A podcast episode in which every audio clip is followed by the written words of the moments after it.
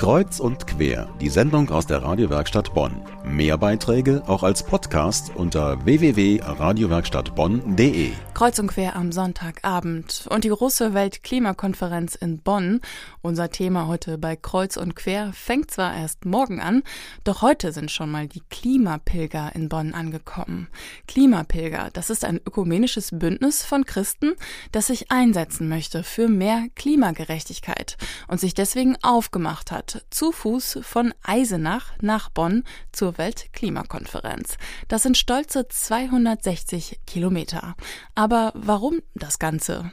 Markus Perger vom Referat Mission Entwicklung Frieden des Erzbistums Köln war in den letzten Tagen sozusagen der Reisemarschall der Klimapilger und er hat uns erklärt, was die Klimapilger antreibt. Wichtig ist natürlich, dass wir aus unserer wirklichen Schöpfungsverantwortung als Christen ein ganz deutliches Signal in dieser Konferenz sehen. Allerhöchste Zeit, dieses Geschenk Gottes, diese eine Schöpfung, die uns allen geschenkt wurde, die uns auch nur so einzigartig zur Verfügung steht, zu retten, was zu retten ist. Ab morgen verhandeln in Bonn mehr als 20.000 Delegierte um die Weltklimaziele und an sie richten die Klimapilger nun ganz konkrete Forderungen nämlich ein erstens rechtlich verbindliches und faires Klimaabkommen, und zwar jetzt. Die zweite Forderung ist eine gerechte, ehrgeizige und dauerhafte Durchsetzung von Klimaschutzmaßnahmen. Und die dritte Forderung schließlich ist eine deutliche Erhöhung der finanziellen Mittel für Anpassung und Klimaschutz. Leicht werden die Verhandlungen bei der Weltklimakonferenz in Bonn aber nicht.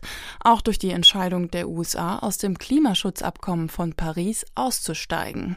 Erzbischof Rainer Maria Kardinal Wölki appelliert daher an die Politiker. Nicht einmal seine Umweltenzyklika Laudato Si, die Papst Franziskus Trump mit auf den Weg gegeben hat, könnte den Ausstieg der USA aus dem weltweiten Klimaabkommen von Paris verhindern. Aber selbst wenn andere die Luft unnötig verpesten und unsere Umwelt auf Teufel komm raus belasten, so ist das für mich kein Argument, selber in meinen Bemühungen um den rechten Umweltschutz nachzulassen. So setzen wir in unserem Erzbistum auf die ökologische grüne Karte, wo immer es geht. Und genau darum geht es auch in den zahlreichen Veranstaltungen, die die Kirchen in Bonn begleitend zur Weltklimakonferenz in den nächsten Tagen auf die Beine stellen.